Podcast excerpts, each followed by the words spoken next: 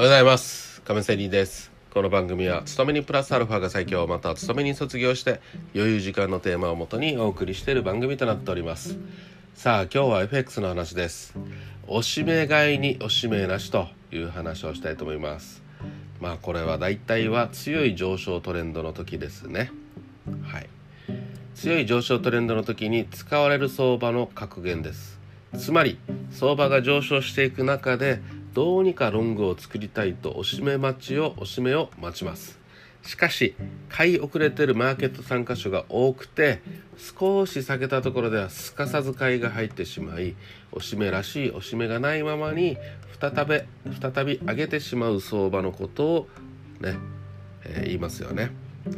さてこうなるとおしめで買えないということはいかに強い上昇であるかということがえー、を示してるわけなんで、えー、高値でとにかく自分でね、えー、高値で買うつもりで買っていかないと相場には乗れません。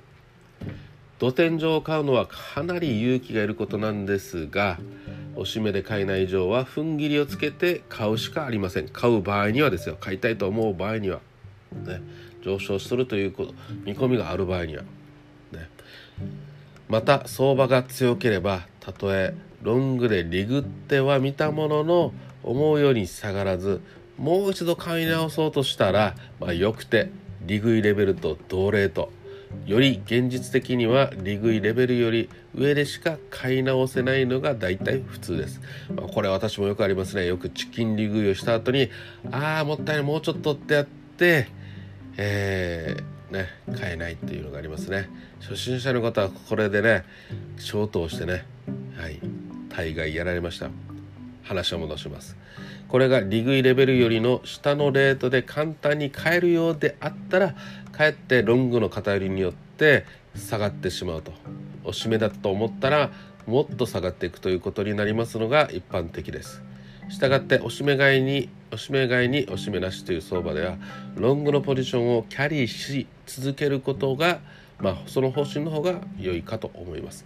ただしですよこの方針でいく場合には注意しておかなければいけないのはまあ上げ相場でもとにかくねいつかは必ず終わるということです。それに伴ってどこかのタイミングでは必ず利食わなければなりませんので利食いを忘れないようにすること。ということを最後に言って終わりたいと思います。今日はおしめ買いにおしめなし強い上昇の時という話をしてみました。あなたのトレードの参考にしてもらえればと思います。それではまた明日。良い一日を。See you!